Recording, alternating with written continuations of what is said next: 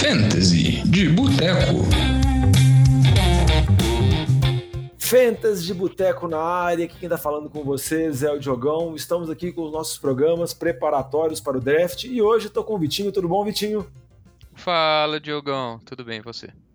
Tudo jóia, tudo tranquilo, muito animado para o draft, porque tá chegando o fim de semana decisivo, os jogos de pré-temporada já passaram, então tem que preparar, estudar, fazer mock, porque tá chegando esse momento fantástico do Fantasy, que é onde a gente faz o draft, seleciona os nossos jogadores, para depois passar raiva, né? Tudo que a gente faz, tudo que a gente estuda, tem um único propósito, Vitinho, que é passar raiva depois. Errar os palpites e passar raiva. E zoar o lamba.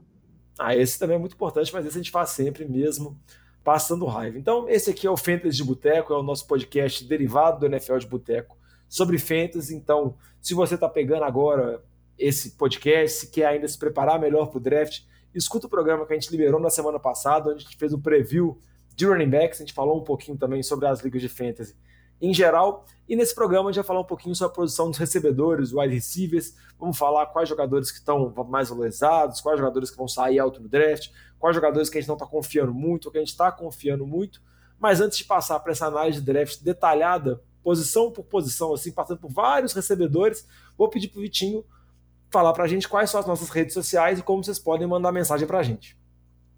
Não, pode mandar sua mensagem, sua dúvida, sua pergunta sobre o seu draft que deve acontecer nessa próxima semana aí para arroba NFL de Boteco, Boteco com U, ou então no nfldeboteco.gmail.com, obviamente com U, porque é o jeito correto de se escrever Boteco.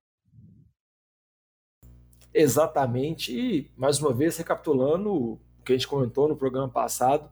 Se você está entrando agora no Fantasy, pode ficar tranquilo, porque pode parecer muita informação, você pode achar, ah, nunca vou ser capaz de conseguir absorver isso, mas fica tranquilo, porque tem realmente muita informação, tem muito site, então você pode procurar muito especialista, pode lá na CBS, ESPN, NFL, Fantasy Pros, dá uma olhada lá, porque tem muito artigo, muita análise, muito vídeo explicando, e principalmente muito ranking onde eles estão listando jogadores de acordo com a capacidade que eles têm e as projeções que eles vão fazer.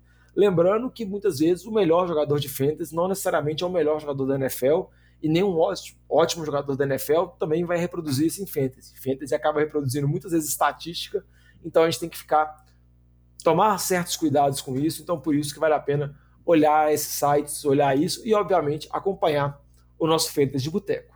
Como eu disse, esse programa aqui é um dos programas especiais que a gente está gravando antes de começar a temporada, fazendo um preview geral das principais posições. Mas antes de passar para o preview desse programa, que é preview de wide receiver, vamos falar algumas notícias aqui importantes, Vitinho, algumas notícias, até notícias tristes. Primeiro, Brian Robinson, running back calor do time de Washington Commanders, tinha acabado de sair a notícia que ele provavelmente seria o principal running back. Infelizmente, ele acabou sendo baleado num assalto a carro e, vamos dizer assim, óbvio que agora ele está se recuperando, a preocupação maior é que ele consiga se recuperar e consiga voltar a desempenhar a atuação dele, mas gera, vamos dizer assim, uma toda mudança com relação ao backfield do time de Washington, né? É, é, frustra uma expectativa, né? Obviamente a gente espera que ele tenha uma boa recuperação. O Rivera deu declarações até bem animadoras, é, falando que ainda nem, não descartaram que ele não vai jogar os quatro primeiros jogos da temporada. É, então, assim, aparentemente, é, acho que ele tomou um tiro na, na, perna, na coxa e o outro no bumbum. Então, aparentemente, as cirurgias dele foram boas, é, foram bem sucedidas. E a expectativa é que ele consiga se recuperar bem, tá? A princípio. Então, pelo menos nesse aspecto é, é animador aí. A gente torce pelo Brian Robson, que estava tendo uma, uma pré-temporada bem animadora, é, contando com a ajudinha do Antonio Gibson, né? Mas estava bem animador. Então, isso aí, obviamente, vai fazer ele cair no ranking, porque a gente não tem certeza dessas declarações do Rivera e de qual que é o status dele, pensando já pro lado do Fantasy, né? É, e talvez retorne o Antônio Gibson ali para um patamar de running back que vai ser draftado no sexto round mas é bom sempre acompanhar com esses cortes é, que estão acontecendo nessa semana, né, que os times estão fechando o, o plantel de 53 jogadores, é possível aí que o Washington Commanders assine algum running back que tenha sido cortado aí desses outros times. Então, por exemplo, o Sonny Michel, que foi cortado do, é, do Miami Dolphins, pode ser que seja uma, uma oportunidade aí para assinar com, com o time de Washington. E aí a gente vai ter que rediscutir, porque a verdade é que o Antônio Gibson não estava vindo bem, não estava tendo um bom training camp. É, então, assim, a princípio ele vai ser o, o primeiro corredor lá, vai, vai dominar o time nas jogadas terrestres, mas o desempenho dele não estava ele não estava passando confiança, então pode ser que isso é, que ele perca esse espaço. É, e vale lembrar que tem em Washington o J.D. McKissick, que domina as terceiras descidas, e o Anthony Gibson não era um running back no college, né? ele foi transformado em running back na NFL, ele era um recebedor no college, e ele tem vários programas, vários problemas com relação a fumble. Na temporada passada ele foi draftado no início da segunda rodada, mais ou menos no meio da segunda rodada, e acabou não tendo uma temporada decepcionante, mas também não foi uma temporada boa, acabou ficando bem no elas com elas, mas nessa temporada ele vinha num viés de baixa, como o Vitinho comentou, vale a pena acompanhar essas notícias, porque pode ter movimentações com relação aos jogadores chegando em Washington. Outra lesão também que vale a pena comentar, uma lesão importante, é a lesão do J.K. Dobbins, running back de Baltimore. Ele já tinha sofrido uma lesão séria no final da temporada passada, tanto ele quanto. Esqueci o nome do outro running back, que também joga em Baltimore. Gus Edwards.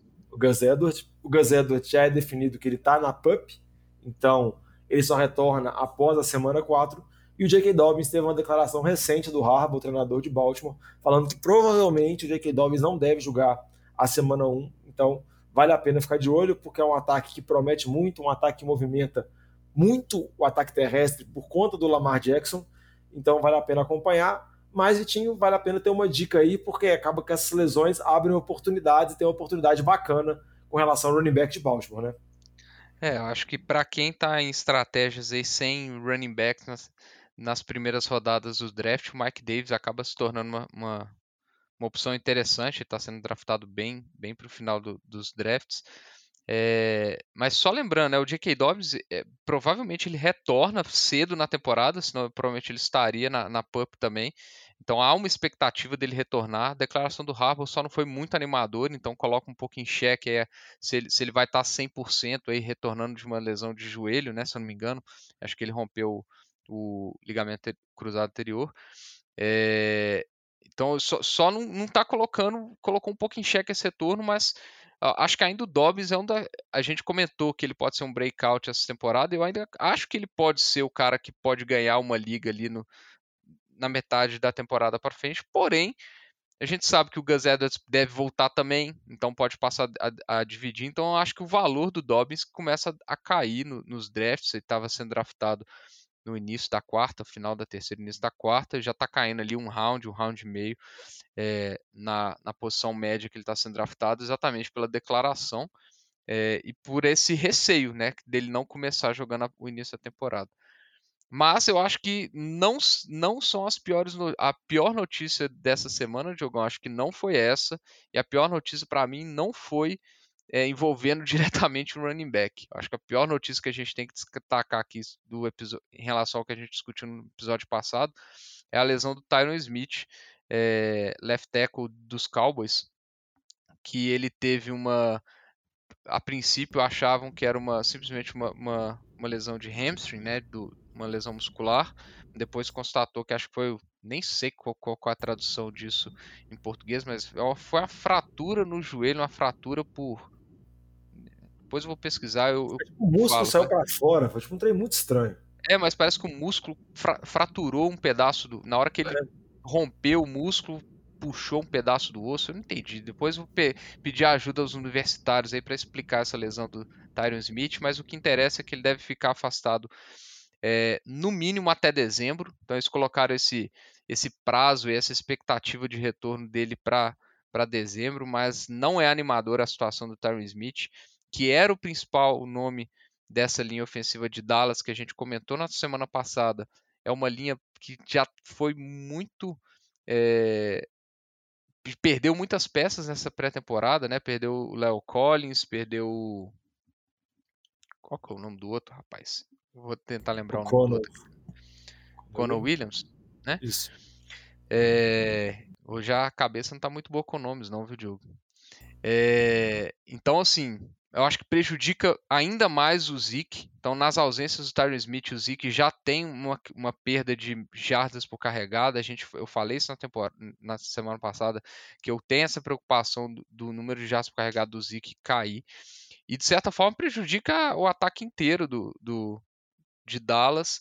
É, ele era o principal, vamos falar assim, protetor do deck. A alternativa que eles têm é colocar um calouro que foi draftado na primeira rodada, que tem problemas ali, tem muito a desenvolver ainda como, como tackle. A expectativa é que ele fosse talvez utilizado inicialmente como guard, talvez vão ter que mudar ele para tackle para suprir essa ausência do Tyron Smith, é um jogador muito novo, muito cru para NFL ainda. Então, assim, isso, acho que dá um, é um downgrade grande para essa linha ofensiva que já estava baqueada e faz eu gostar ainda menos do Zeke, porque eu já tinha grandes ressalvas com relação ao Zeke.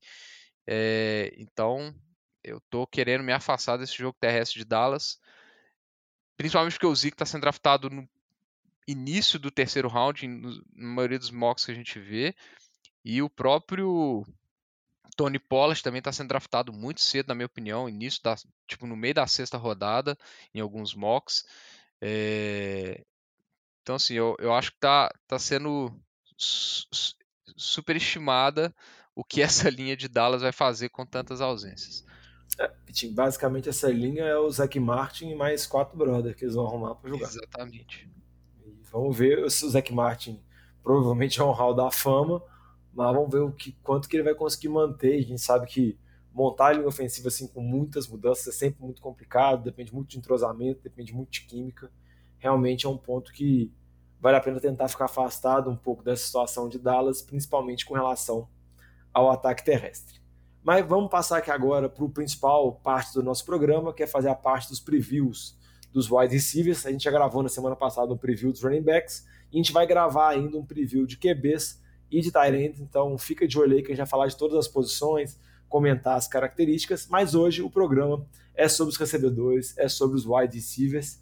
E antes de falar sobre os jogadores, destacar, queria falar aqui a mesma coisa que a gente falou no programa passado. Uma das principais táticas de fantasy futebol é conhecer a sua liga, saber como funciona o seu esquema de pontuação, e isso para receiver é ainda mais relevante, uma vez que a gente tem ligas que têm pontos por recepção, as famosas ligas PPR, e tem ligas que não têm pontos por recepção, as ligas standard ou non PPR, e consequentemente, como estou falando de recebedores, se eu estou valorizando ponto por recepção ou não estou valorizando, muda muito como eu vou draftar esses recebedores, como eu vou valorizar esses recebedores. Então fica atento a isso se você estiver buscando algum ranking de especialista. Verifica se esse ranking que ele está montando é PPR ou se é standard, porque varia muito e, consequentemente, varia a comparação que você vai ter com outras posições. Então, esse é um dos aspectos principais, porque muitas vezes a gente vê, geralmente, novato em fantasy comendo essa bola. Outro ponto também que é muito importante reparar nas ligas, Vitinho, que eu vou pedir para a sua análise, é o número de recebedores, porque isso acaba também influenciando como deve ser feito o draft, né? É, eu acho assim, a diferença entre você ter três wide receivers por time ou você ter dois wide receivers por time e um flex, por exemplo, eu acho que é uma diferença bem considerável. É, eu acho que com dois wide receivers você consegue ter mais flexibilidade na sua nas suas escolhas, você não precisa ali é, garantir dois tops, é, talvez ali nos quatro primeiros rounds, você garante um e depois você pode pegar vários wide receivers com potencial alto. Acho que a estratégia muda em relação a como priorizar a posição. É, com três wide receivers, não. Aí começa a, a, a posição de wide receiver 3 começa a ficar um pouco mais escassa, né? Então você já tem que pensar numa liga com 12, já começa a ser 36 jogadores, então já começa a piorar um pouco a, a qualidade desses jogadores, começa a ficar um pouco mais. É, o degrau entre os jogadores começa a ficar um pouco maior. Então eu acho que assim, quando você tem três wide receivers, eu acho que é você tende a priorizar um pouquinho essa posição, principalmente é, talvez os quatro, cinco primeiros rounds, é, você já tem que ter no mínimo dois garantidos ali. É, para evitar de ter que ficar com alguma muamba no final, né? Exatamente. Então vamos passar aqui, primeiro falando dos jogadores bons, e no final, dependendo, a gente fala se tem alguma muamba que vale a pena, né? Assim como a gente fez os running backs, a gente está pegando aqui o ranking do Fantasy Pros, que faz um compilado de diferentes rankings, e a gente vai falar prateleira por prateleira, tier por tier, quais jogadores que estão lá, quais, quais que a gente acha que vale a pena confiar, quais se destacam mais. Então vamos começar aqui falar da primeira prateleira de todos os recebedores que geralmente são draftados na primeira rodada, com exceção de um aqui que é draftado no início da segunda, mas basicamente é um grupo formado por quatro recebedores com muito destaque, que é Justin Jefferson, Cooper Cup, Jamar Chase e Stephon Diggs, sendo que o Stephon Diggs geralmente é draftado no final da primeira, início da segunda, acaba às vezes se, se destoando um pouquinho desse trio que eu posso falar que é o trio de ferro. Aí primeiro que eu te fazer a pergunta aqui, Vitinho, eu achei um pouco estranho porque no ranking do Fantasy Pros o Justin Jefferson está em primeiro e está destronando o Cooper Cup que destruiu no Fantasy na temporada passada. Você concorda com esse ranking? Você prefere o Justin Jefferson? Você prefere o Cooper Cup? Depende qual o formato da liga? Qual é a sua análise? Eu acho que depende do formato da liga. É... Eu acho assim, o Cooper Cup em ligas com pontos por recepção, ele é, para mim, ele está na frente do Justin Jefferson. Eu acho que o que pode justificar o Justin Jefferson estar tá na frente do Cooper Cup é talvez é a idade, é o fato dele estar tá indo para o terceiro ano, ele ser o recebedor com mais jardas no, em, nos dois primeiros anos na NFL e, e ele destronou muito rápido, a, a, a, o, vamos falar assim, ele assumiu muito rápido a posição de wide receiver um no time do no time dos Vikings. Né? Eu acho que existe uma certa dúvida com relação a uma a regressão muito provável do Cooper Cup, porque os números que ele atingiu a temporada passada foram absurdos, a gente não pode esquecer disso. É, mas eu acho que ainda nas ligas com pontos por recepção, o Cup ainda vai sobressair em relação ao Jefferson. É só para a gente ter, ter alguns números. A gente tá, o, o, o, Cup teve quase 40, pontos, 40 recepções a mais que o Jefferson na temporada passada é, e 30 targets a, e 25 targets a mais. É, eu acho que esse número vai aproximar entre os dois. Então acho que dá para a gente fa falar, é, discutir bem os dois. Qual que é o primeiro, qual que é o segundo. Acho que qualquer um dos dois você vai estar bem servido. Mas eu acho que em ligas com pontos de recepção ainda acho que eu daria a vantagem para o Cooper Cup. É, e eu acho que em ligas com pontos por recepção, esses dois recebedores eles se afastam um pouco mais do, Justin, do Jamar Chase é, e do Stephon Diggs. Eu acho que, para mim, o, o, Chase ele é o número 3 em qualquer formato, é, mas eu acho que tem menos. Eu acho que o, a bola vai ser mais bem distribuída no time de, de Cincinnati. Então acho que a tendência é que eu acho que os números do Jamar Chase podem subir em relação ao ano passado. Então, só para a gente ter como referência. O Cup teve em, em, alvos 191 alvos na temporada passada, o Jefferson 167 e o Jamar Chase só teve 128. Então, é, são, são diferenças consideráveis entre os três. Em recepções, isso também se repete: foram 145 para o Cup, 108 para o Jefferson e 81 para o Chase. Então, eu acho que o Chase ele tem um potencial grande de big plays. A gente viu isso na temporada passada. Foi assim que ele chegou é, na média de jardas de 18 jardas por recepção, que é a maior entre os três. Então isso justifica ele o gap ser menor é, entre os outros no em liga sem pontos por recepção.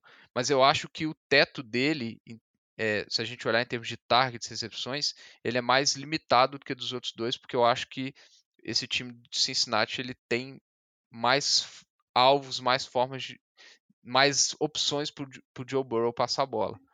É, então eu, eu acredito que a tendência é que o Jefferson e o Cup se aproximem e o Chase pode até ter um volume um pouquinho maior, mas eu acho que o teto dele em termos de recepção ele está mais travado, até pela característica dele também.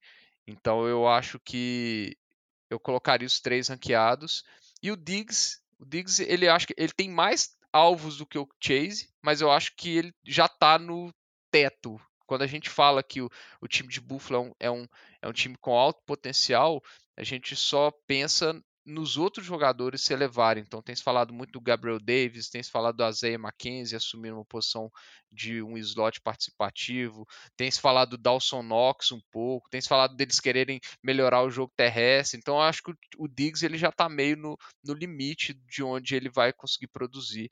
É, como ele foi na temporada passada. E, mas eu acho ele muito seguro. Então acho que eu colocaria ele é, no, na quarta posição, porque eu acho ele bem mais seguro do que os que vêm depois dele.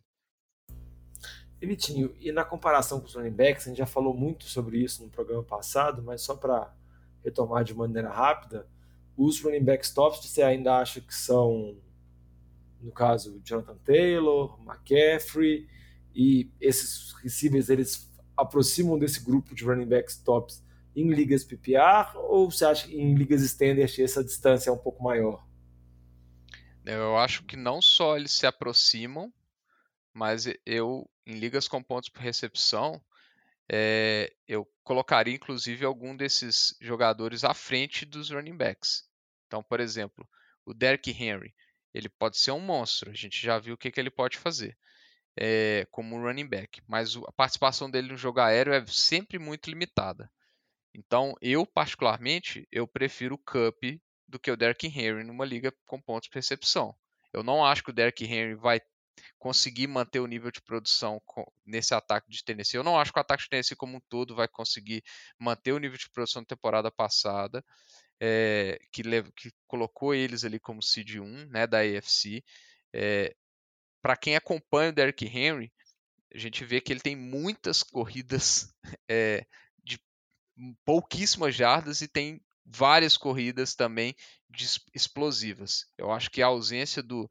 Eu acho que eles vão ainda mais, principalmente mais a ausência do, do, do AJ Brown, acho que vai travar ainda mais o box para o Derrick Henry, vai ficar mais difícil para ele correr nesse time.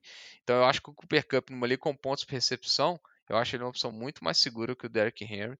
Sem falar que o Derrick Henry já conviveu com, lesão temporada passada e a gente sabe que isso uma hora ou outra ia chegar para o cara que tem 300 carregados por temporada.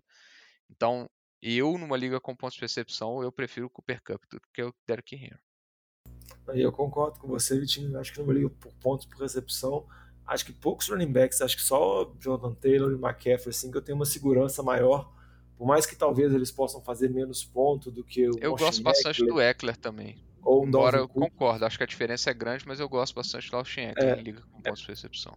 É, eu acho que os receivers têm uma segurança muito grande. Eu acho muito pouco provável você ver uma temporada ruim do Justin Jefferson ou do Cooper Cup, tirando alguma lesão absurda. Então, eu acho que eles trazem uma segurança muito grande para o seu time, numa liga de pontos de recepção, nos jogadores que vão meter 15, 20 pontos por jogo para cima ainda. Mas vamos passar aqui agora para a segunda prateleira, para o Tier 2, onde a gente está falando de recebedores que vão ser draftados por volta da segunda, início da terceira rodada. E aqui a gente vai ter um grupo maior de recebedores, a gente vai ter sete recebedores. Temos Davanta Adams, que mudou agora para o time dos Raiders, tem o Dibu Samuel em São Francisco, Sid Lamb em Dallas, Mike Evans em Tampa, Tyreek Hill, que também teve uma mudança, foi para Miami, AJ Brown, que também teve outra mudança, saiu de Tennessee e está agora no time do Vitinho lá no Philadelphia, e também o T. Higgins, que é o parceiro do Jamar Chase no time de Cincinnati. Então a gente já tem um grupo de recebedores aqui, alguns jogadores bem veteranos, como Davanta Adams, Mike Evans, Tarek Hill, e outras jovens apostas que estão surgindo, Vitinho. O que eu quero te perguntar primeiro nesse grupo aí, algum desses você vê com potencial para ser top 3, para poder tentar lá disputar com Justin Jefferson, Cooper Cup, Jamar Chase, que a gente comentou anteriormente, que são os principais destaques? Ah, desse grupo aí, o que eu tem, acho que tem dois que tem grande potencial, na minha opinião, os dois principais potenciais. Acho que para mim o número um é o Sid Lamb. Para mim, ele é o wide receiver 5 esse ano. É, acho que principalmente com a, com a ausência do Michael Gallup nesse início de temporada, o Sid Lamb vai ter muitos targets. Eu espero muitos targets para o Sid Lamb. Eu acho que espero que ele consiga alcançar a marca de 160 targets na temporada que é a marca que o Jefferson alcançou. É, eu espero realmente um dos, dos, jogadores que vai ter mais explosão. Acho que ele está pronto para assumir o papel de wide receiver 1 com a saída do Amari Cooper. Então, assim, o espaço para targets ele tem. É, resta saber se o, se, se esse downgrade que a gente falou do ataque de Dallas, que eu espero que aconteça, que eu acho que aconteça, se não, se não vai afetar ele demais. Mas eu acho que em termos de volume e espaço ele tem. É, e um outro wide receiver que eu acho que também tem condições, é, embora eu tenha ressalvas com relação ao QB dele, é o Tyreek Hill. É, teve, houve a lesão do Jalen Waddle, o Jalen Waddle machucou. A gente não, não tem muitas informações com relação à extensão, quanto tempo ele vai ficar afastado, mas eu ainda vejo o Tyreek Hill como um jogador diferenciado. Ele dá uma dinâmica diferente, ele tem um potencial de, de passes muito longos, ele tem potencial de pegar um passe e levar até um passe curto levar até a endzone. Então, assim, eu vejo muito potencial no Tyreek Hill, mas, diferente do, do Sid Lamb, eu não vejo ele com potencial de muitos targets. Eu acho que são perfis diferentes. Eu acho que o Tyreek Hill é muito mais um jogador para ligas sem pontos de recepção do que o Sid Lamb. É, mas eu vejo os dois com esse potencial é, diferente de outros que estão no grupo. Devonta Adams, eu acho que é um cara que o volume de, de alvos dele vai cair drasticamente do que ele tinha é, com o Aaron Rodgers. Acho que vai ser bem diferente com, no time do Raiders. Não acho que vai ser um time que vai passar na mesma com o mesmo volume, que vai ele não vai dominar 100, 80% dos targets de, de wide receivers igual ele fazia é, em Green Bay. É, o Mike lá, pode falar. Agora em Vegas ele vai ter concorrência tanto do Hunter Renfrew, que teve uma temporada passada muito boa, quanto também do Darren Waller, né? Então, se para pensar nas companhias que ele teve em Green Bay, sempre era muito questionado o time de Green Bay de não ter uma segunda opção. Então ele vai encontrar, vamos dizer assim, um corpo de recebedores bem mais congestionado em Las Vegas e um QB que não é o Aaron Rodgers, né? O Derek Carr é um bom QB, mas se tem um downgrade na posição de QB, e também concordo com você, vai ter também uma diminuição com relação ao número de recepções, número de passes que ele vai ter ao longo da temporada. É, o, o, Mike Evans a gente sabe o que esperar dele. Eu acho que é, é aquele jogador de poucas recepções, depende de muitos TDs, então é um, é um asterisco.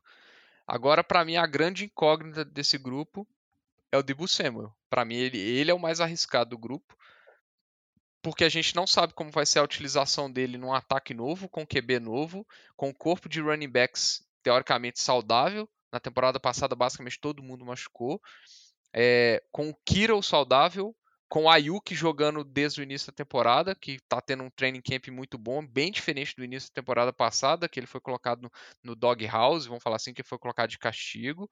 Então, assim, eu acho que pode ser o jogador que tenha o seu papel dentro de, do time mais afetado. Então é o jogador que eu tenho minhas maiores ressalvas desse grupo aí em termos de risco. Óbvio, se ele tiver um, perto do que ele foi utilizado como running back, que eu acho, eu tenho, acho pouco provável. É, inclusive, o tanto que isso foi falado na, quando ele foi assinar o contrato dele, que ele não queria ser utilizado da mesma forma que o running back, etc, etc. É, eu tenho muitas ressalvas se ele vai ter o mesmo papel no ataque do 49ers do que ele teve na temporada passada, que foi o que justificou ele ter ele ser um absurdo de pontuação igual ele foi. É, eu concordo com você, Vitinho. Acho que ele é um ponto de incógnita, mas é igual você falou, né? Caso ele venha dar certo, ele pode dar muito certo, igual foi na temporada passada. O Mike Evans também concordo, é aquele cara que é seguro, temporada após temporada, ele vem produzindo mais ou menos a mesma coisa, não é aquele pick sexy, não é nada demais, mas ele te dá uma segurança boa, e eu acho que ele pode ter um bônus com relação a TD pela aposentadoria do Gronk. A gente não sabe. A gente até imagina que o Gronk talvez volte ao longo da temporada, mas você acha que se voltar vai estar mais próximo dos playoffs, então acho que o Mike Evans pode se tornar a principal arma dentro da red zone para o Tom Brady. E só para comentar dois jogadores aqui, porque a gente acabou não comentando, o T. Higgins, eu acho que é a segunda arma do time de Cincinnati, eu acho que o ataque tem tudo a se desenvolver. Eu acho que ele tem um bônus que é caso aconteça alguma coisa com o Jamar Chase, talvez ele pode ter um, um, aumento considerável do número de targets, mas a temporada passada ele foi muito bem, mesmo não tendo um volume tão absurdo, então acho que ele é um jogador relativamente seguro. O que eu fico na dúvida também, Vitinho, eu também enquadro ele um pouco na interrogação, que nem o Debo Samuel, é o A.J. Brown, que está agora em Filadélfia, e você tem expectativas com relação a ele, porque no time de Tennessee ele era um jogador que produzia muito, muitas vezes sem ter um volume de targets absurdo, igual a gente geralmente compara recebedores nesse nível. mas no time de Filadélfia, com o Jalen Hurts, com os questionamentos com relação aos passes, você acha que ele vai conseguir produzir igual ele produziu em Tennessee? Eu tenho dúvidas se ele vai. Eu, eu acho que o volume de passes dele vai se manter próximo ao que ele tinha em Tennessee, para ser sincero. É, não, é, igual você falou, não era um jogador de muitos passes. É, nos últimos dois anos ele não conseguiu jogar todos os jogos. Então, nos últimos dois anos ele teve na casa de 105 targets por temporada. Ele jogou 14 jogos em um, 13 jogos em outro. Então ele tem um problema de se manter saudável. É, eu também tenho algumas dúvidas com ele, porque eu já comentei isso em outros episódios. Porque o, o, o, o Jalen Hurts ele não costuma olhar muito para o meio do campo. E foi onde o AJ Brown sempre produziu aqueles, aquelas grandes rotas cruzando o campo para levar para a endzone. É, então eu tenho dúvida se isso vai funcionar no Eagles ainda. Quando a gente viu eles, eles na, na off-season, os, os, highlights que, que a gente conseguiu ver dos training camps, etc., foram passes é, na lateral que o Jalen Hurts sabe fazer, que não é a marca assinatura do, do AJ Brown, mas que funciona, que funcionaram, né? Então é, difícil a gente saber como que, como que vai funcionar, como que isso vai prejudicar o Devonta Smith ou se o Devonta Smith vai prejudicar o AJ Brown. É, eu também tenho algumas ressalvas. Eu acho que o AJ Brown para mim é o último desse grupo, é, por isso que eu acho que é, é justo esse ranking. Eu não vejo muito upside no AJ Brown, porque eu não acho que o time de Philadelphia vai ser um time de muito de muitos passes. Então eu, eu coloco ele como último nesse grupo, porque eu espero ali cento e poucos targets para ele. Eu acho que ele consegue produzir uma média muito alta de jardas. Com ligas com pontos por recepção, ele ainda cai mais para mim, é, principalmente me mesclando com o grupo que a gente vai falar depois. É, mas eu vejo ele com pouca upside, na minha opinião, por causa desse volume, desse ataque de Filadélfia, que eu não acho que vai ser um ataque que vai passar muita bola. Então eu, eu particularmente não gosto de onde ele está sendo draftado ali no meio do terceiro round. É, eu sei que você não vê ele com muito upside, mas a próxima prateleira aqui, o Tier 3, que tem recebedores draftados na terceira, quarta rodada, eu sei que a gente já conversou antes, e eu sei que nessa prateleira, nesse grupo de jogadores aqui, aí você vê upside, né? Aí você tá feliz e esse grupo aqui, ele é formado pelo Michael Pittman, recebedor de Indianápolis, que foi bem na temporada passada, e agora a gente tem uma expectativa ainda maior por ele com a chegada do Matt Ryan. Tem o veterano Killan Allen, que sempre vai bem no time dos Chargers, ainda mais em ligas PPR. DJ Moore também, que em ligas PPR é muito constante, time de Carolina, ainda mais agora com a chegada do Baker Mayfield, por incrível que pareça, pode ser o melhor QB que o DJ Moore jogou, sendo que quando o DJ Moore jogou, o Cam Newton já estava na fase descendente de carreira. Tem o Mike Williams também do Chargers, tem o Cortland Sutton, que com certeza vai estar jogando com o melhor QB da vida dele, lá em Denver, com a chegada do Russell Wilson, e para fechar, o Terry McLaurin.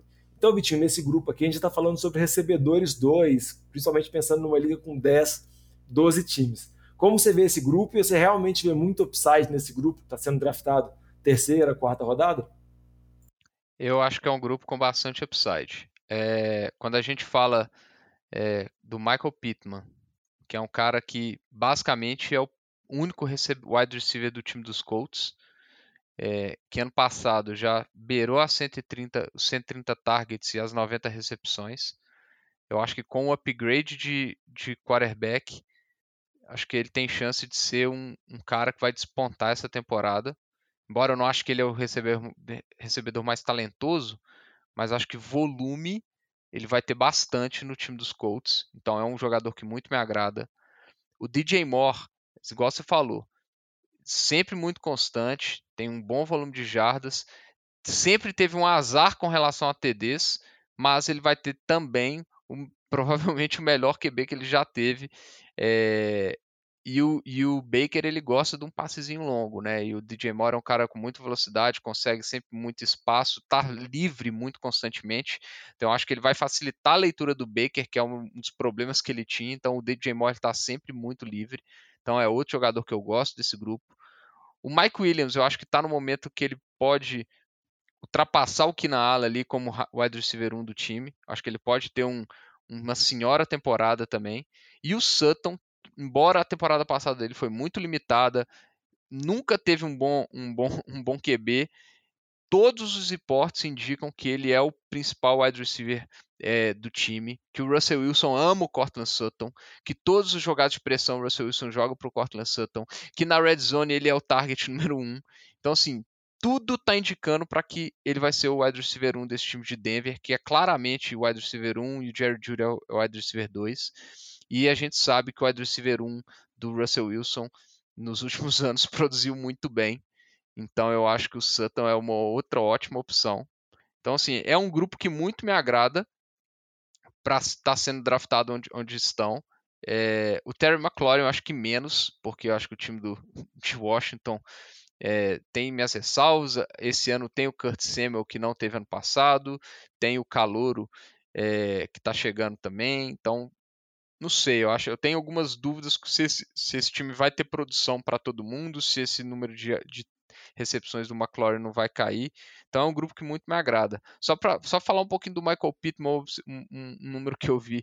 Nessa pré-temporada, ele teve 35% dos targets do, do Matt Ryan. Então, assim, é muito absurdo. Se, se, a gente pensar na quantidade de passos que o Matt Ryan pode dar e quantos passos que, que o. quantos targets que ele vai ter. Então é um, um jogador que me agrada demais, principalmente em ligas com, com pontos de recepção. É, eu acho que ele tem muito potencial, talvez o que tem maior potencial nesse grupo. Eu concordo com você, Vitinho. Eu gosto muito desse grupo de jogadores, ainda mais quando a gente geralmente compara esse grupo de jogadores com os running backs que são draftados nessa posição. Eu acho que esses recebedores são muito interessantes. Por isso que uma própria estratégia que você comentou no programa da semana passada de tentar draftar um running back na primeira rodada e depois tentar estocar esses recebedores, porque realmente eles são muito talentosos, são bem seguros. Você vê, só pode colocar asterisco por conta de lesão, mas eles têm uma boa segurança neles, então acho que vale muito a pena se você tiver mais ou menos pelo volta final do draft, no meio do draft mais ou menos assim, dá uma olhada no round 3, dá uma olhada no início do round 4, se esses jogadores estão disponíveis, alguns deles não têm os maiores nomes, mas eu acho que eles são muito, mas muito interessantes mesmo. Vamos passar aqui para nossa quarta prateleira, onde a gente vai falar de alguns recebedores que estão sendo draftados por volta da quinta, sexta e lá embaixo rodadas. Vamos destacar aqui alguns nomes, obviamente não vou falar todos os nomes todos os recebedores, mas vamos destacar aqui os principais. A gente tem o Jalen Waddle, calouro de Miami, temporada passada, muito bem. Nessa temporada está lesionado, a gente tem essa dúvida, e tem a chegada do Tyreek Hill. Tem o DK Metcalf, né? o Russell Wilson saiu, mas ele ficou lá em Seattle.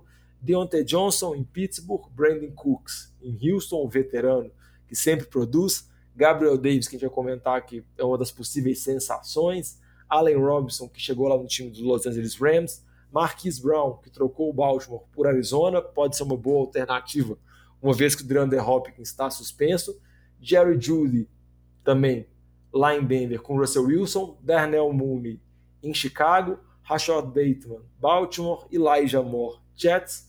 Chris Godwin, que geralmente era draftado bem antes, só que está voltando de lesão, temos algumas dúvidas com relação à condição física dele, por isso está lá embaixo, mas é um recebedor que, se saudável, é um jogador muito seguro, principalmente em ligas PPR. E o Amari Cooper, que foi trocado de Dallas para Cleveland, mas com a lesão, com a lesão não, com a suspensão do Deshaun Watson, acaba que ele perde muito valor, uma vez que o Jacob Brissett vai ser titular por várias e várias rodadas. Aí eu vou perguntar aqui, bichinho, desse grupo extenso de recebedores, de receivers, qual desse jogador você prefere? Qual você acha que vale a pena um destaque especial? Pitinho, pode, eu sei que você está muito emocionado com o grupo anterior, mas pode ligar o microfone. Desculpa, Diogo, você me perdoa. É, eu, eu, eu, acho que um que merece um destaque especial, para minha opinião, é o, são dois, na verdade. É o de K. Metcalf e o Amari Cooper, e o destaque especial não é positivo. É, eu acho que a gente olhar o Geno Smith, nos, nos, quatro jogos que ele teve na temporada passada como titular, com a lesão do Russell Wilson, ele teve menos de 25 tentativas de passe por jogo. Então, isso para mim é mais do que motivo para se ter um downgrade considerável nos wide receivers de Seattle. É, tem muitas ressalvas com o tanto que o DK Metcalf vai conseguir produzir. É, e provavelmente vai ser um time que vai tentar ser run heavy, na minha opinião. Eles não vão tentar passar a bola 35 vezes com o Geno Smith ou com o Drew Locke, seja lá quem for o QB titular ao longo da temporada. A gente sabe que vai ser o Geno Smith no início da temporada.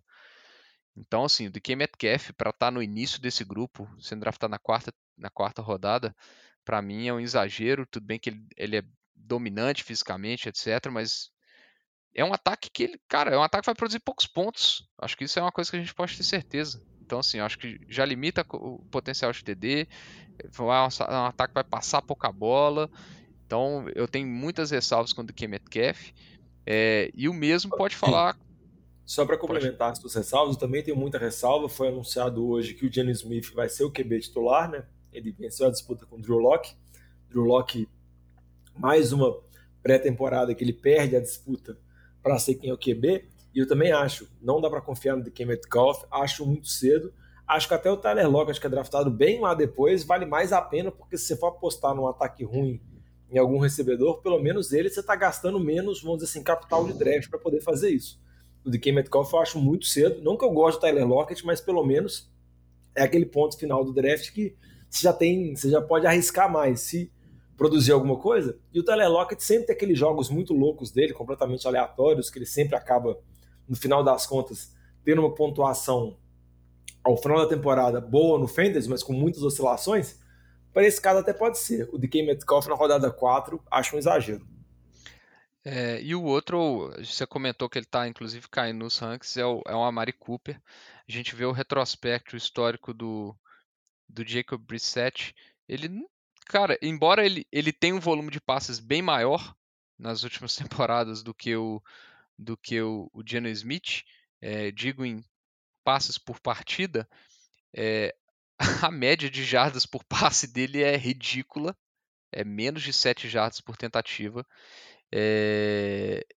E isso, para mim, acaba com o valor da Mari Cooper. A gente lembra do Amari Cooper como um grande recebedor de, de sideline, com passes longos, etc. Acho que vai ser longe da especialidade do Jacob Brissett, que vai acabar ficando com a, praticamente a temporada inteira de Fantasy. Então, assim, acho que a, a produção da Mari Cooper vai ser vai ser ruim. Talvez, talvez ele tenha um volume considerável de targets ali, mas em termos de produtividade de jardas, eu espero uma temporada bem limitada ali para Mari Cooper. É, infelizmente, assim, pensando para ele que foi mudou de time, foi trocado e tal, é, acho que vai ser uma temporada bem aquém dele. De, lá, de ponto positivo nesse grupo, eu queria citar dois aqui, Diogão, que eu acho que tem potenciais. Assim, acho que muitos aqui a gente sabe o que eles podem te, entregar. É, e não vou entrar na hype do Gabriel Davis, porque eu acho que ele pode ter um bom ano, mas eu acho que tem, eu tenho algumas ressalvas se todo mundo nesse time de, de, de, de Buffalo vai conseguir produzir no nível que eles estão falando. Mas eu queria falar de dois que eu acho que tem muito espaço, que é o Darnell Mooney e o Rashad Bateman. Não são os melhores ataques aéreos, porque se fossem também eles não estariam sendo draftados aqui no sexto round, onde eles estão sendo draftados, quinto, sexto round mas eu acho que são dois jogadores que são os wide receivers 1 um do time, não necessariamente os recebedores número 1 um do time, porque acho que no time de Baltimore talvez seja o Mark Andrews, mas acho que eles têm tudo para ter a posição número 1, um, então eles vão estar tá em campo o tempo inteiro. Darnell Mooney, eu acho que ele vai ter um volume muito alto de targets nesse time de, de Chicago. É, então, assim, acho que tem oportunidade para eles serem bons wide receivers, wide receivers 2 para 3 ali no seu time.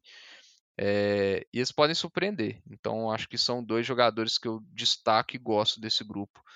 É, prefiro muito mais pagar um round 6 nesses jogadores do que um round 4 no DK Metcalf, é, por exemplo.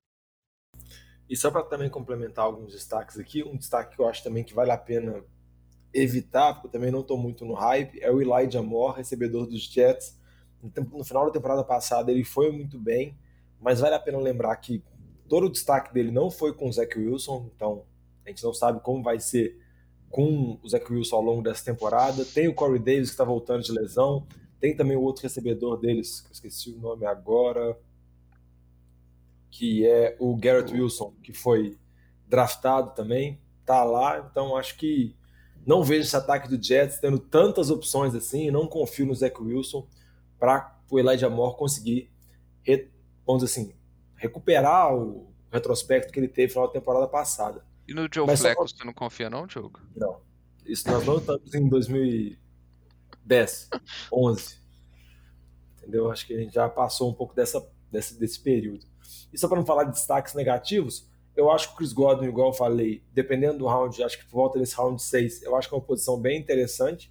Óbvio que tem a dúvida com relação a como que ele vai voltar de lesão, mas eu acho que é uma boa aposta, principalmente em ligas com ponto por recepção, onde ele sempre se torna um alvo muito seguro e praticamente ele e o Mike Evans estão lá. O Russell Gate, que chegou fazendo um certo barulho, está machucado, parece perder alguns jogos, e eu não confio muito no Julio Jones, que também está em tampa. E por último, só a situação do Marquise Brown, principalmente por conta da suspensão do DeAndre Hopkins, que vai ficar fora os seis primeiros jogos. A gente sabe que o, o motor desse ataque é o Hopkins, ele é o principal recebedor de Arizona. Na temporada passada, quando o Hopkins ficou fora, esse ataque caiu muito e Arizona dessa vez fez o movimento, fez a troca para conseguir o Marquise Brown. O Marquise Brown tem histórico com o Kyler Murray, então acho que ele pode ser uma boa opção, principalmente para esses seis primeiros jogos. Acho que vale a pena a aposta nele, principalmente se ele estiver caindo para o round 5, round 6, acho que ele se torna mais interessante. E falando em DeAndre Hopkins, Vitinho, qual que é a sua análise com relação a esse recebedor que se não tivesse suspenso, estaria lá na segunda prateleira, na segunda rodada, terceira rodada, estaria lá em cima, mas está suspenso, está fora de seis jogos. Como você acha que deve ser o, vamos dizer assim, a estratégia para os donos de time de fantasy quando forem draftar? É, vamos lá. Eu acho que aqui tem uma diferença bem grande entre as ligas com dois recebedores e as ligas com três recebedores. Por quê? Porque a gente sabe que o DeAndre Hopkins, quando ele estiver jogando, a expectativa é que ele seja um, um, um wide receiver de elite. Né? Então, eu acho que em ligas com dois recebedores, você já tem ali, você já, já passou o quarto round ali, às vezes você já garantiu dois recebedores, no do quarto, quinto round, você já está com seus dois recebedores titular. Eu não vi. E talvez não seja tops, né? Não seja um, um, dois recebedores na virada de primeiro para segundo round, um Jamar Chase e Stephon Diggs, por exemplo, que aí para mim não faz sentido você pensar em DeAndre Hopkins. Mas vamos imaginar que você draftou dois wide receivers na quarta e quinta rodada, por exemplo. É, eu acho que vale a pena você tentar apostar num, num DeAndre Hopkins, sabendo que ele vai ficar no seu banco ali durante seis semanas, é, porque ele vai ser um upgrade grande para o seu time é diferente de quando você está com três wide receivers que vai ser um pick mais que vai fazer mais falta, né? É, então eu acho que é um tipo de jogador que em ligas com dois, dois recebedores tende a sair muito mais cedo, pelo menos assim eu espero, do que ligas com três recebedores. Eu acho que é, é esperado um, um salto. É, mas considerando que ele vai estar suspenso garantidamente é, seis jogos, eu acho que a expectativa aí, cara, draftar ele antes do round 7 para mim é loucura. É, seis jogos é praticamente metade da temporada regular do Fantasy. Então eu acho que acho que ele tem que ser draftado no final da sétima, oitava rodada. Eu não gastaria o. Eu acho que tem muitos jogadores nesse meio que a gente discutiu aí, entre o que a gente entre onde ele está sendo draftado e o que a gente discutiu. Então, por exemplo, o Amon Hassan Brown, que teve um excelente final de temporada passada, um Christian Kirk que a gente não tem, não sabe como que vai ser no Jacksonville, mas pode ser que ele seja o wide receiver 1, teve um terceiro jogo de pré-temporada fantástico. É, assim, eu acho que tem jogadores wide receivers que são muito mais interessantes para você ter ao longo dos seis primeiros jogos do que draftar o DeAndre Hopkins muito cedo. É, então eu tenho muitas ressalvas aí com isso. E acho muito mais justificável draftar ele em liga com dois recebedores. E o recebedor de New Orleans? Que não é o calor. O Jarvis Landry? Não. O que já foi. o que já, já foi, foi recebedor 1 um do Fantasy, já foi é, monstro. O... Cara, o Michael Thomas é uma grande incógnita, porque ele tá o quê? Há duas temporadas sem jogar, pra, praticamente. É, então tá voltando é, de lesão. passada foi teve nada, né? É. Eu draftei ele só se trouxe spot no meu banco. Posso falar, assim. Só trouxe presença de vestiário. Então, assim, é, a expectativa é que ele jogue. A gente não sabe como que ele vai estar tá fisicalmente, como que ele vai estar tá no ataque. Eu acho que é, é um cenário diferente, porque ele, a expectativa é que ele jogue desde a primeira semana, né? Então, assim, cara, eu acho que a partir, sei lá, do final do quarta rodada, quinta rodada já é aceitável pelo potencial que ele pode produzir. Mas é com é no risco. É high risk, high, high reward aí em cima do, Michael Thomas. Eu acho que nessa posição final de quarta até o meio de quinta já é aceitável draftar ele. Porque eu espero que ele jogue desde, desde, a, primeira, desde a semana 1. A expectativa é essa. Sim, não, mas eu acho que a situação dele acaba sendo um pouco mais arriscada porque tem esse risco. Tem como que vai ser a atuação dele com o James Winston, né? Porque a gente só tem a visão do é, Lembrando que ele não está 100% fisicamente, né? Ele, ele tá não está 100%. E agora tem um corpo de recebedores, igual eu comentei por plano sobre, sobre a situação do Davant Adams, mais graúdo, né? Você tem o Jarvis Landry, que chegou lá, você tem o Chris Olave, que foi draftado, tem o Camara também, que recebe muitas bolas. Então, ele não é o único alvo, ele não é. Óbvio que se ele voltar até aquele nível que ele teve há duas temporadas para trás, três temporadas para trás, ele foi o principal recebedor, bateu recorde de recepção e tudo mais, ele vai ser um baita steal no draft nessa posição. Round 5, round 6, vai ser algo surpreendente mas isso não é a probabilidade maior disso. Então acho que tem que tomar meio cuidado, acho que não vale a pena tentar lembrar daquele passado e, e dar o tiro no draft muito cedo, porque tem que analisar bem, assim, com muito cuidado, porque está voltando de lesão, muito tempo parado e tem muitas incertezas com relação a como vai funcionar esse ataque de Orleans. Vitinho, vamos passar aqui para a parte final, que é a parte das apostas, já que o Lamba não está aqui, né? O Lamba, acho que ele defendeu tanto o Zeke depois que o Tyron Smith machucou, acho que ele também pediu um tempo de fora para conseguir se recuperar, porque acho que ele já viu que as defesas dele não vão fazer muito sentido. Mas vamos passar aqui para as nossas apostas, para os nossos destaques finais. Me fala aí alguns jogadores que acham que podem ser recebedores breakouts. E eu já tenho alguns palpites aqui, pelo tanto que você falou bem de um determinado tier, de uma determinada prateleira. Aí de novo você ficou muito emocionado e você não ligou o microfone. É, eu tô, tô falhando aqui, viu, João? Você me desculpe. É, igual eu falei, eu, eu, gosto bastante do potencial do Pittman e do Sutton essa temporada. Acho que vão ser dois, dois recebedores que vão ter os melhores QBs que eles já jogaram. É, te, o Pittman tem um potencial de targets absurdo e recepções consequentemente. O Sutton deve ser o principal receiver do, do Russell Wilson. Então, acho que tem grandes potenciais de breakout. E eu colocaria também, num nível menor, eu colocaria o Rashad Bateman. Eu acho que vai ter bastante espaço nesse time de, dos Ravens. É, então eu, eu gosto da, da, da, opção do Bateman como um, breakout. Num, não que ele vai chegar no top tier lá, mas que ele vai ter uma produção bem acima do que ele está sendo draftado, eu acho que é bem possível. A minha aposta de breakout vai na prateleira que o Vitinho comentou do Sutton e do Pittman, um recebedor que está sendo draftado por aquele. Eu também gosto muito do Santa e do Pitcher, mas eu queria dar um destaque para o Mike Williams, porque eu acho que está chegando a temporada que ele vai se tornar o principal alvo do Herbert, vai conseguir passar o Keenan Allen. Acho que o Keenan Allen é uma excelente aposta, principalmente em ligas PPR, mas eu acho que em liga standard, a capacidade que o Mike Williams tem de big play, a capacidade que o Mike Williams tem de fazer touchdowns, eu acho que é algo muito interessante. E para estar tá de acordo com o meu palpite lá no NFL de Boteco, que eu falei do Herbert MVP, se o Herbert for MVP, ele vai dar mais de 5 mil jardas, mais de 40 TDs, então vai sobrar passe para todo mundo. E o Mike Williams vai ter a temporada de breakout dele. E Bush, Vitinho, quem você acha que não vai bem nessa temporada? Alguns já comentou. É, eu comentei do Mari Cooper e do, do DK Metcalf, eu acho que vão ser grandes bushes aí essa temporada. É, Mari Cooper tá. O, o elevador que o, o Damian Pierce pegou subindo, a Mari Cooper pegou a volta descendo. Né? Então ele está caindo bastante nos, nos drafts aí. É, vamos ver até onde dá para a gente considerar ele um bust, mas de qualquer forma eu estou evitando draftar ele é, em praticamente todos os meus drafts. É, mas um outro cara que eu tenho minhas ressalvas e que eu acho que tem chance de ser um bust essa temporada, pelos motivos que eu já comentei, é o Debo Samuel. Eu estou evitando todos os rounds, todos os mocks que eu estou fazendo no início do, no início do draft, que é onde ele tem saído, eu tenho evitado pegar ele. Eu, igual eu falei, prefiro o Sid Lamb, que geralmente está sendo draftado depois dele nos rankings. É, eu acho que o Debo tem um potencial de bust bem grande.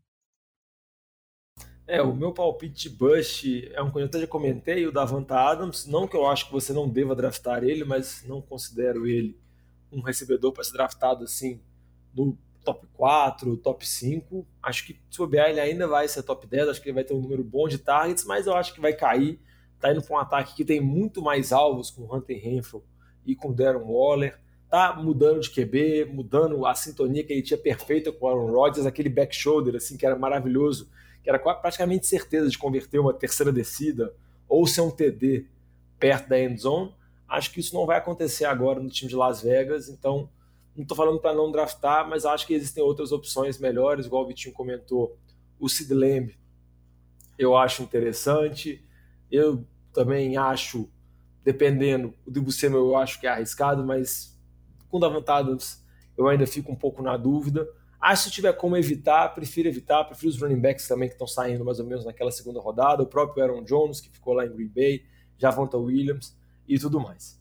Beleza? Vitinho, algum palpite aí de sleeper, algum jogador aí para ficar de olho no final do draft? Oh, tem, tem, algumas opções que me agradam.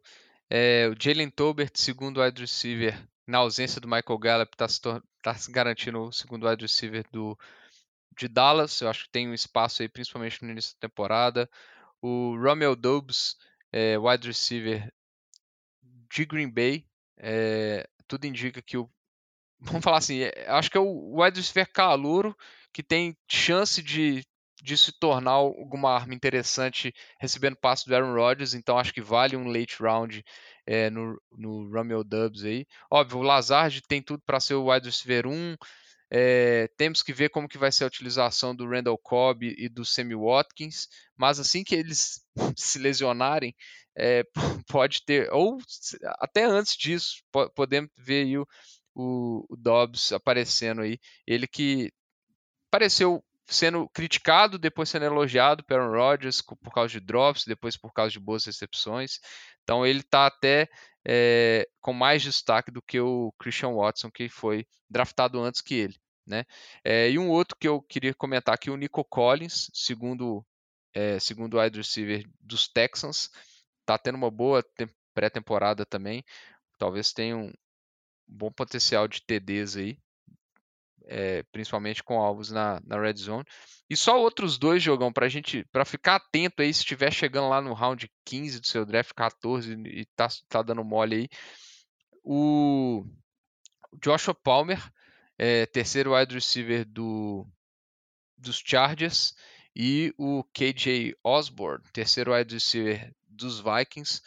É, acho que os dois têm eles estão sendo bem falados como terceiro wide receivers, mas também qualquer lesão, é, nós estamos falando de Keenan Allen, de Adam Thielen, é, principalmente desses dois jogadores, uma lesão aí pode abrir muito espaço para esses jogadores que estão bem nessa off-season, estão ganhando espaço é, e podem até se tornar armas interessantes nesses ataques que produzem, né? Então pode se tornar armas interessantes.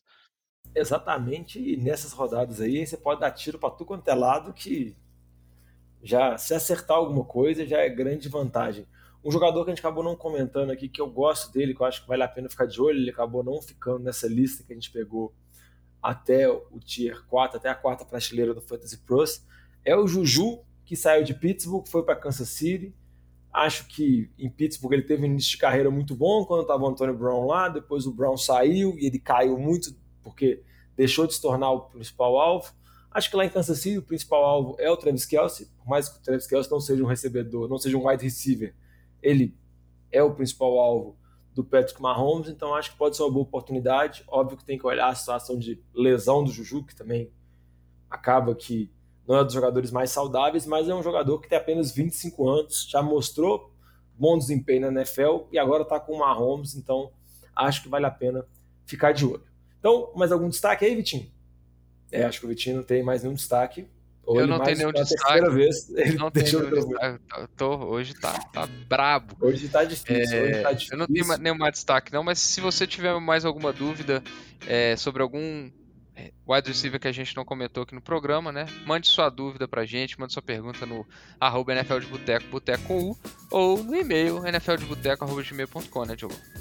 Exatamente, manda uma mensagem pra gente, fala o que você tá achando desses previews, o que você achou sobre os previews dos running backs, sobre os previews de wide receivers. Logo, logo tá saindo também o preview de QBs e de Tyrants. A gente vai tentando preparar os nossos ouvintes, passar o maior tipo de conselho, as melhores dicas para vocês fazerem um excelente draft.